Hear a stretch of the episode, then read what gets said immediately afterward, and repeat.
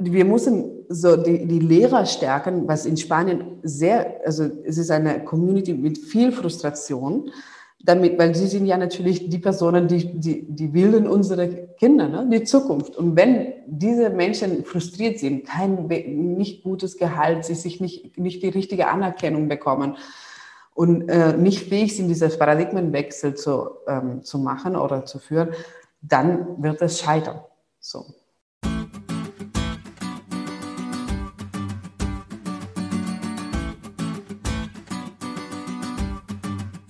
Willkommen bei der Marktplatzplauderei, dem Podcast von Lehrermarktplatz. Hier sprechen wir mit spannenden Lehrerinnen und Lehrern, mit Meinungsmachern aus der Bildungsbranche über ihre Herzensthemen. Unsere Gäste verraten ihre besonderen Tipps, Tools und Best Practices. Und das Beste daran, ihr könnt jede Menge für euch mitnehmen. Ich bin Judith und freue mich sehr, Host dieses Podcasts zu sein.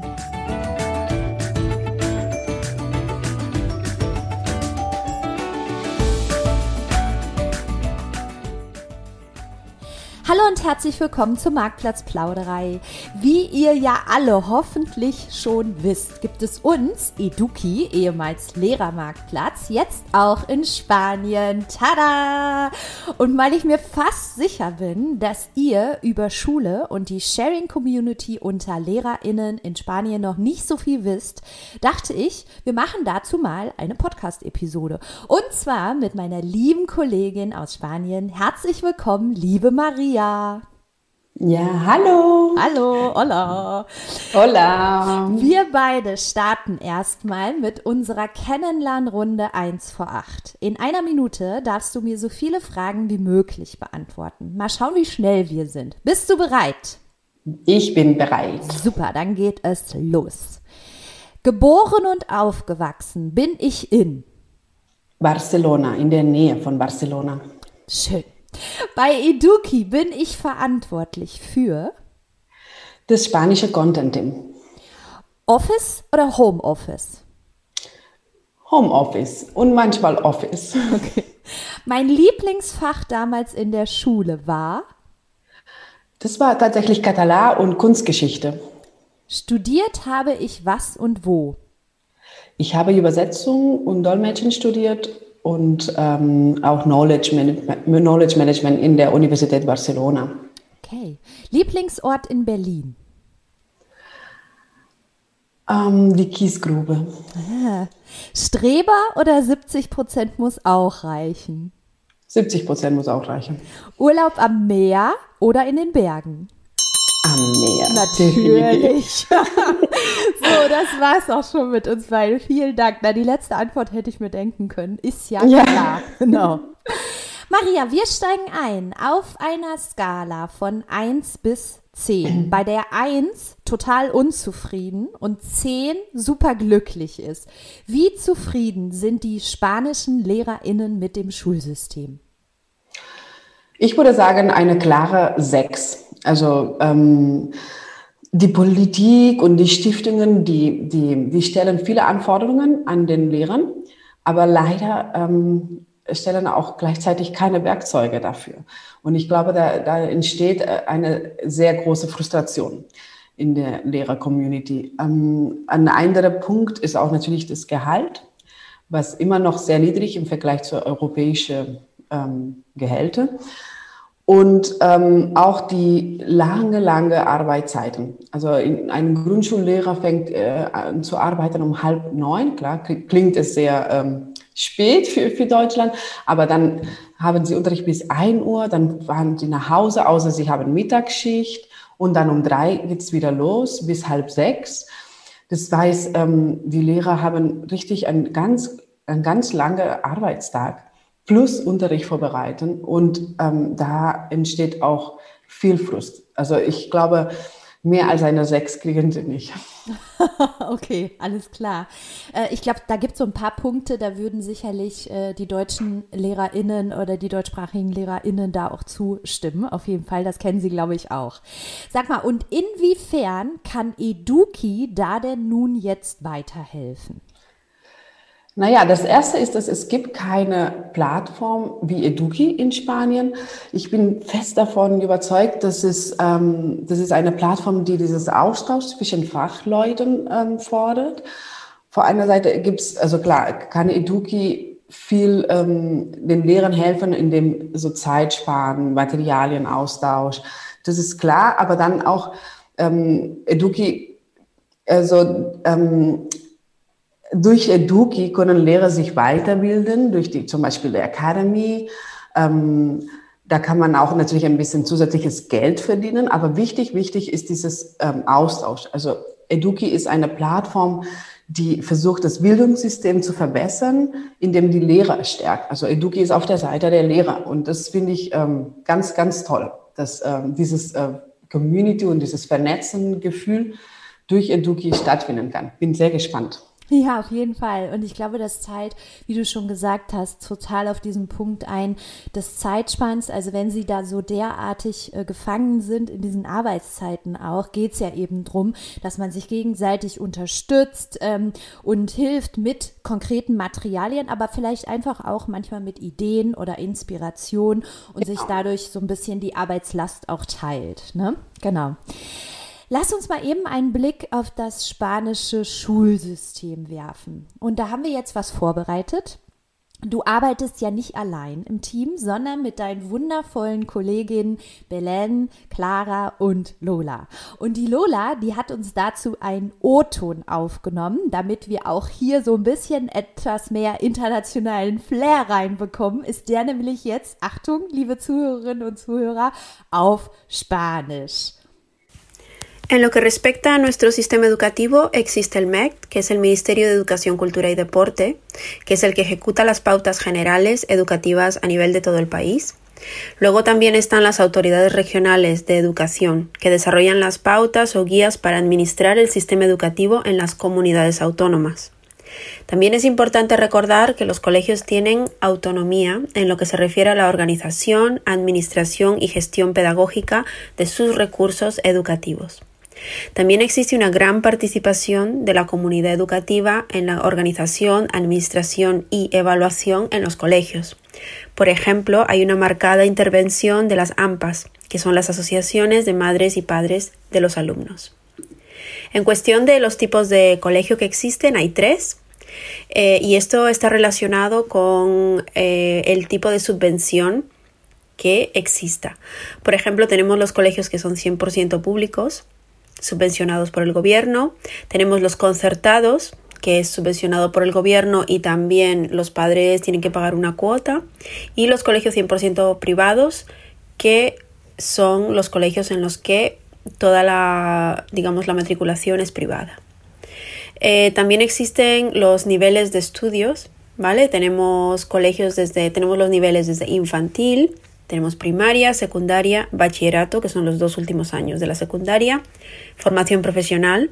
También existen las escuelas que son de música, de artes, la Escuela Oficial de Idiomas y la universidad. Eh, hay programas que van, que, que se establecen, digamos, en muchos colegios. Hay programas especializados de STEAM, que es Ciencia, Tecnología, Ingeniería, Arte y Matemática. PIPE, que es un programa de plurilingüismo a nivel nacional. Exámenes oficiales, Erasmus eh, programas de intercambio, etc. Los idiomas en, nuestro sistema educativo es un aspecto muy interesante. Somos multilingües, tenemos una riqueza multilingüe. multilingüe. Em, esta riqueza incluye idiomas como el castellano, el catalán, el euskera, el gallego, pero también tenemos muchas comunidades de habla inglesa, francesa y alemana, entre otras. Y con la internacionalización de los colegios, el aspecto de los idiomas es aún más complejo, pero al mismo tiempo más enriquecedor, con programas establecidos como los de bilingüismo y plurilingüismo. Maria, äh, kannst du das bitte mal für unsere deutschsprachigen Zuhörerinnen etwas zusammenfassen, was Lola uns da erzählt hat? Ja, klar. Also in Spanien ähm, ähm, wird das Bildungssystem äh, durch eine, also die Richtlinien werden von den MECD ne? und ähm, das ist also die allgemeine, äh, dann wird alles die, die, allgemeine Verwaltung und dann natürlich haben die kleinen Regionen auch ähm, so viel Autonomie, um, um ähm, was Verwaltung, Organisation und ähm, pädagogische Leitungen angeht. Man darf es nicht vergessen, weil oft wird natürlich nur nach oben kritisiert, aber auch die Schulzentren und auch die kleinen Regionen haben eine ziemlich große Autonomie und leider wird es aber oft nicht immer ausgenutzt und wird einfach nur von oben angenommen, was äh, gesagt wird. Und ähm, das ist etwas, was die Lehrer und Lehrerinnen in Spanien immer noch manchmal ja, sich aufregen, weil man könnte viel mehr daraus ziehen. Dann ähm, Klar gibt es auch wie in Deutschland diese, äh, die sogenannte AMPAs in Spanien.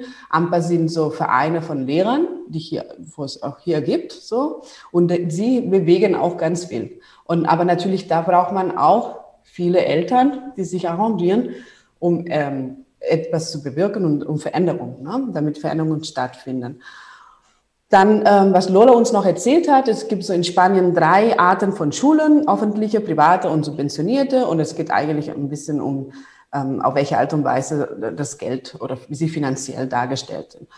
Ähm, es gibt Studienstufen ähm, natürlich vom Kindergarten. Der Unterschied in Spanien ist, dass äh, die Kinder gehen schon in der Schule ab drei Jahre. Es ist Vorschule, aber es ist oft in dem gleichen ähm, Gebäude. Und ähm, dann ab sechs Jahre, egal wann man geboren ist, fängt man die Schule an und ähm, dann gibt es diese äh, Grundschule, ähm, sind sechs Jahre wie in Deutschland, aber dann haben wir auch obligatorisches ähm, ESO, sind vier Jahre, früher waren es nur zwei und jetzt sind vier, damit die obligatorische Schule bis man 16 Jahre alt ist. Da wollte man vermeiden, dass Kinder viel zu früh arbeiten, also mit 14. Und da hat man, man hat zwei Jahre verlängert.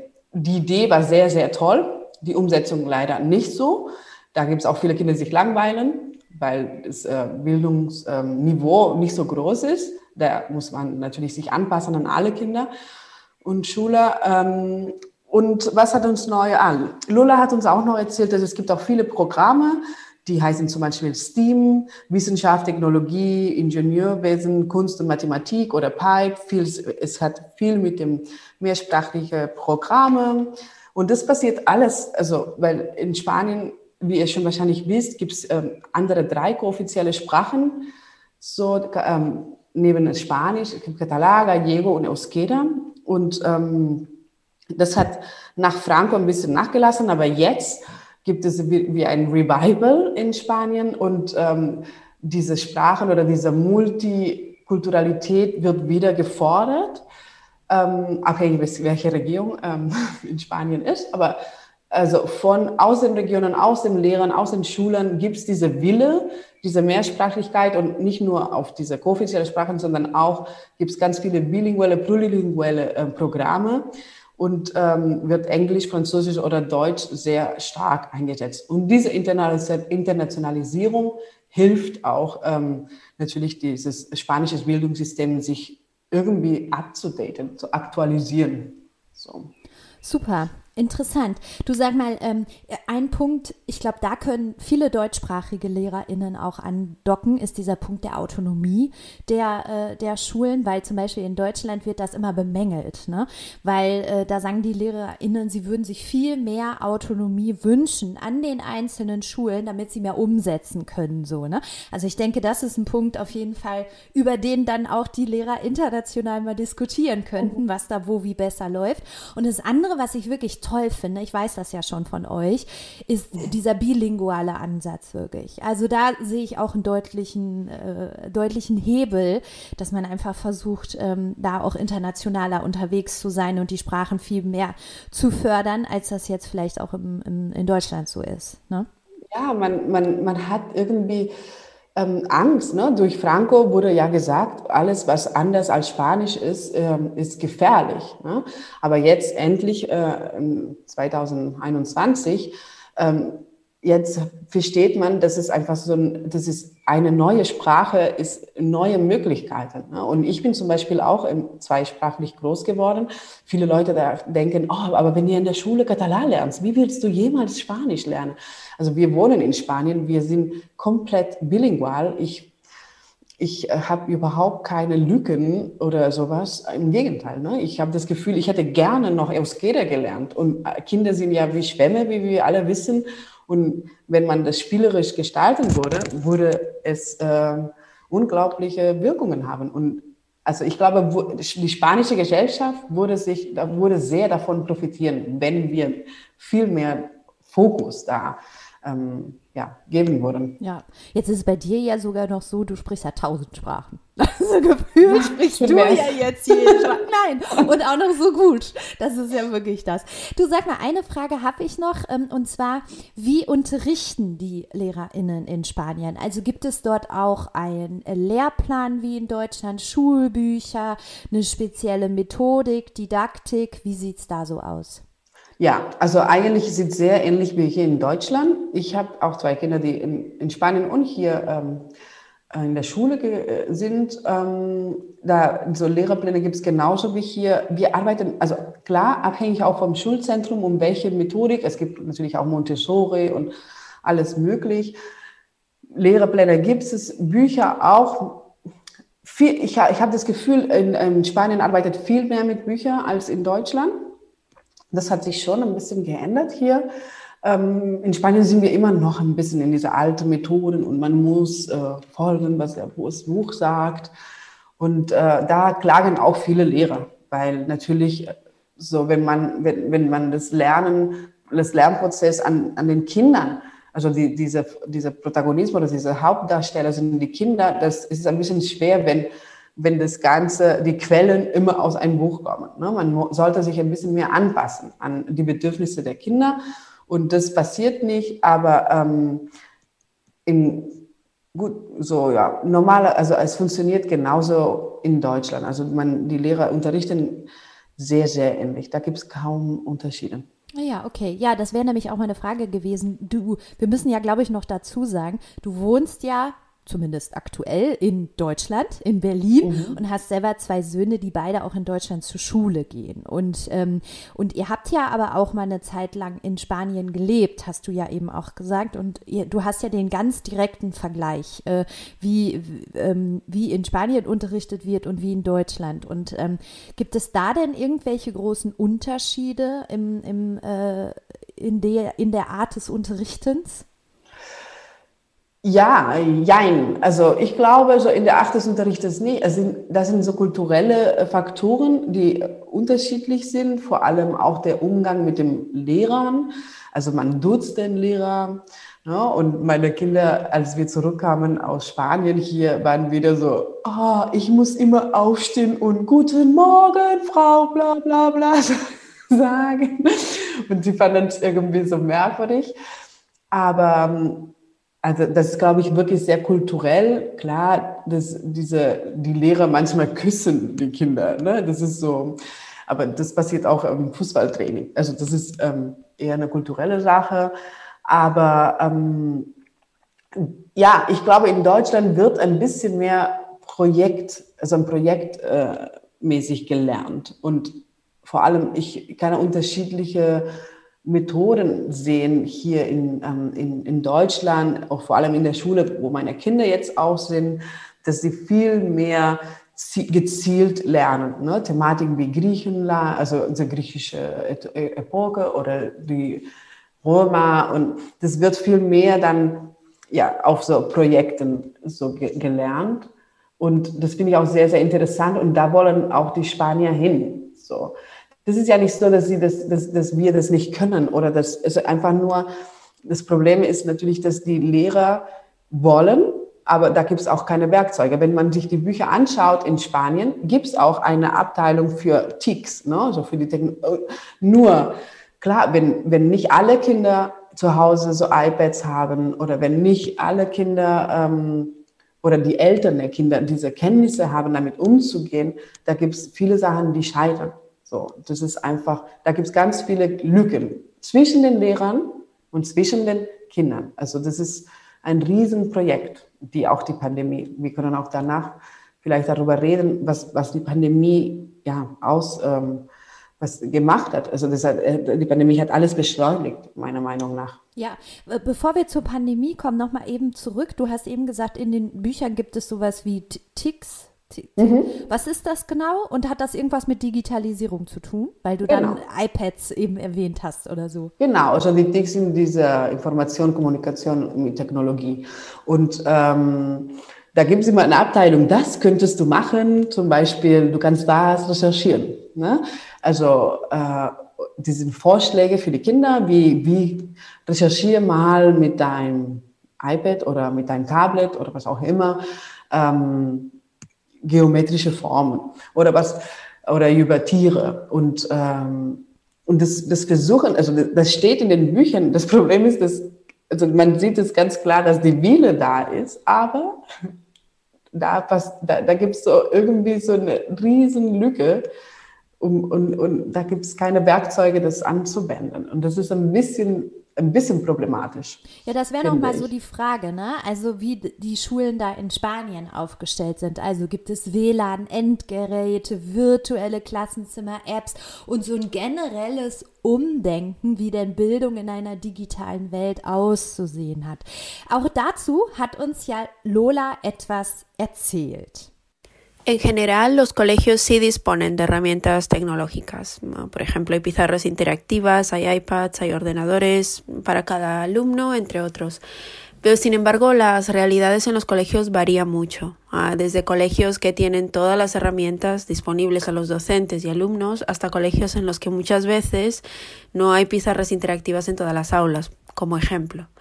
Em, pero poco a poco se está implementando todo esto para que haya una uniformidad en este aspecto y una disponibilidad e inclusión en todos los ámbitos educativos.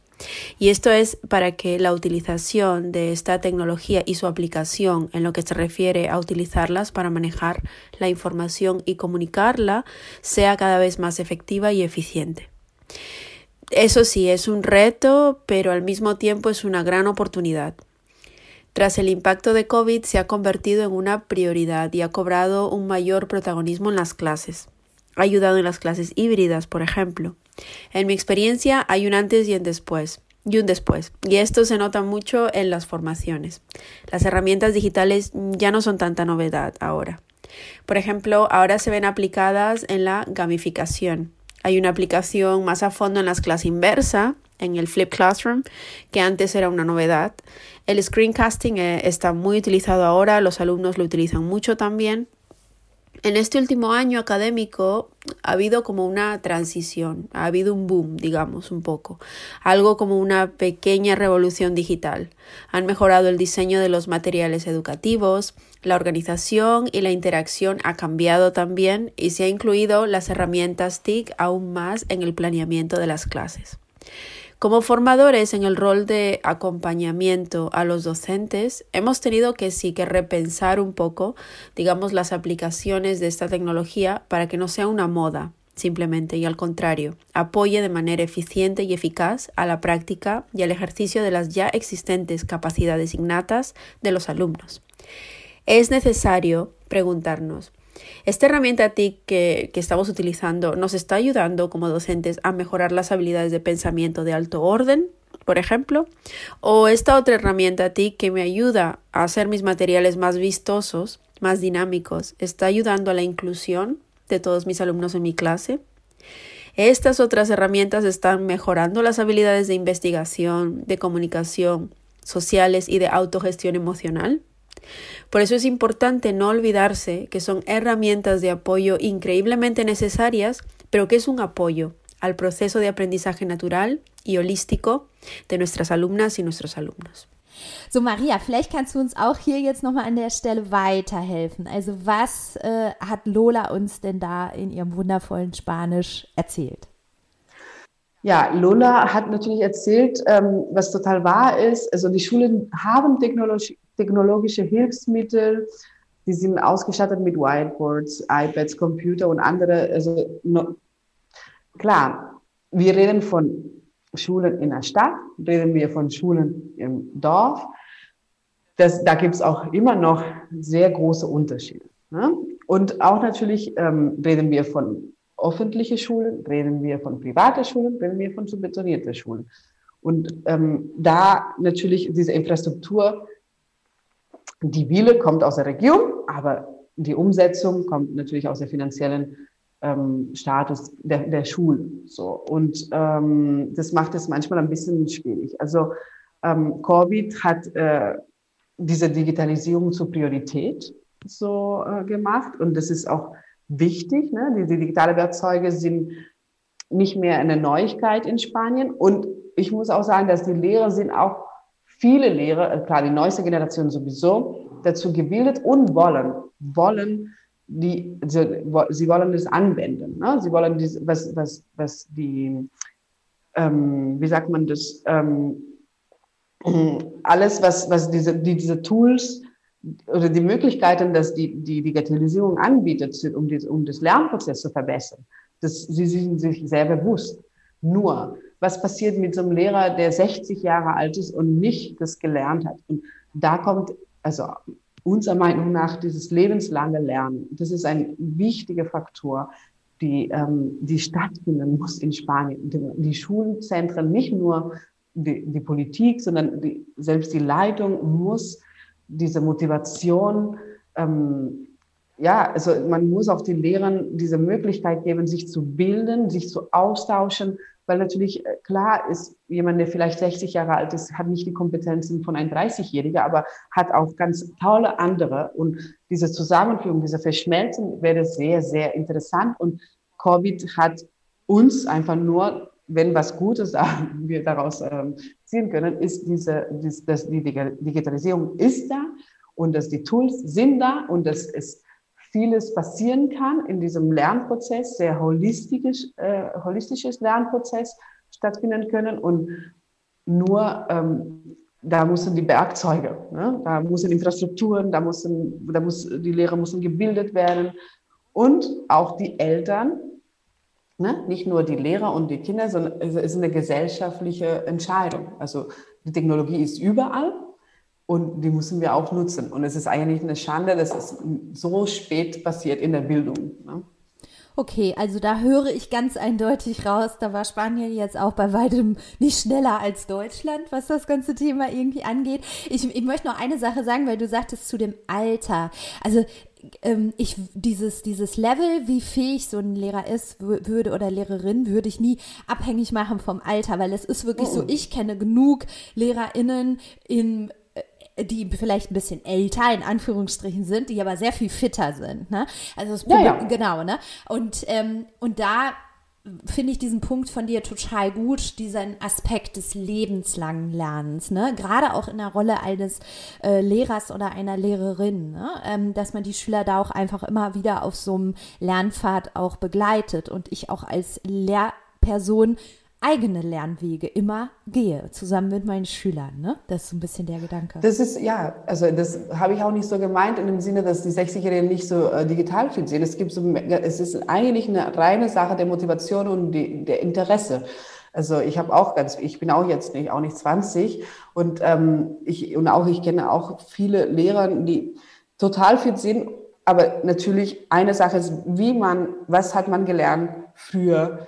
Wie soll ich ein Lehrer sein? Und natürlich diese Weiterbildung, wenn es nicht aus der, aus der Direktion kommt, aus der Schule, also aus der Schule kommt, dann muss die eigene Motivation da sein. Und das ist manchmal auch nicht immer einfach so. Das habe ich nur so gemeint. Ja. Aber das, äh, ich bin mit dir komplett einverstanden, dass äh, das ist nicht so anders als in Deutschland. Ja, so. ja, genau. Sag mal, vor welchen Herausforderungen steht deiner Meinung nach denn das spanische Bildungssystem die nächsten Jahre? Also für mich die größte Herausforderung ist, ähm, einen echten Paradigm Paradigmenwechsel ähm, zu vollziehen. Ne? Man musste viel mehr auf diese Konstruktivismus, kollaboratives Arbeit gehen.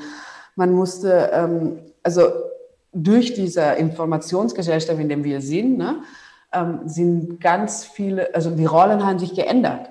Ne? Und äh, der Lehrer ist nicht mehr die Quelle des Wissens, und die Kinder hören zu und denken, uh, wie viel weiß der oder sie. Der Hauptdarsteller ist der Schüler und sollte so sein. Eine Sache, diese Theorie kennen wir, ne? dass ah, wir müssen uns anpassen an die Anforderungen der Kinder und wie, was sie lernen wollen. Aber die große Herausforderung ist, dass es stattfindet, ne? dass, es, dass es möglich ist. Und dass es möglich ist, ist durch diese ganze, die Umsetzung von dieser ganzen Sache, was wir eben geredet haben, Infrastruktur und Bildung und alles.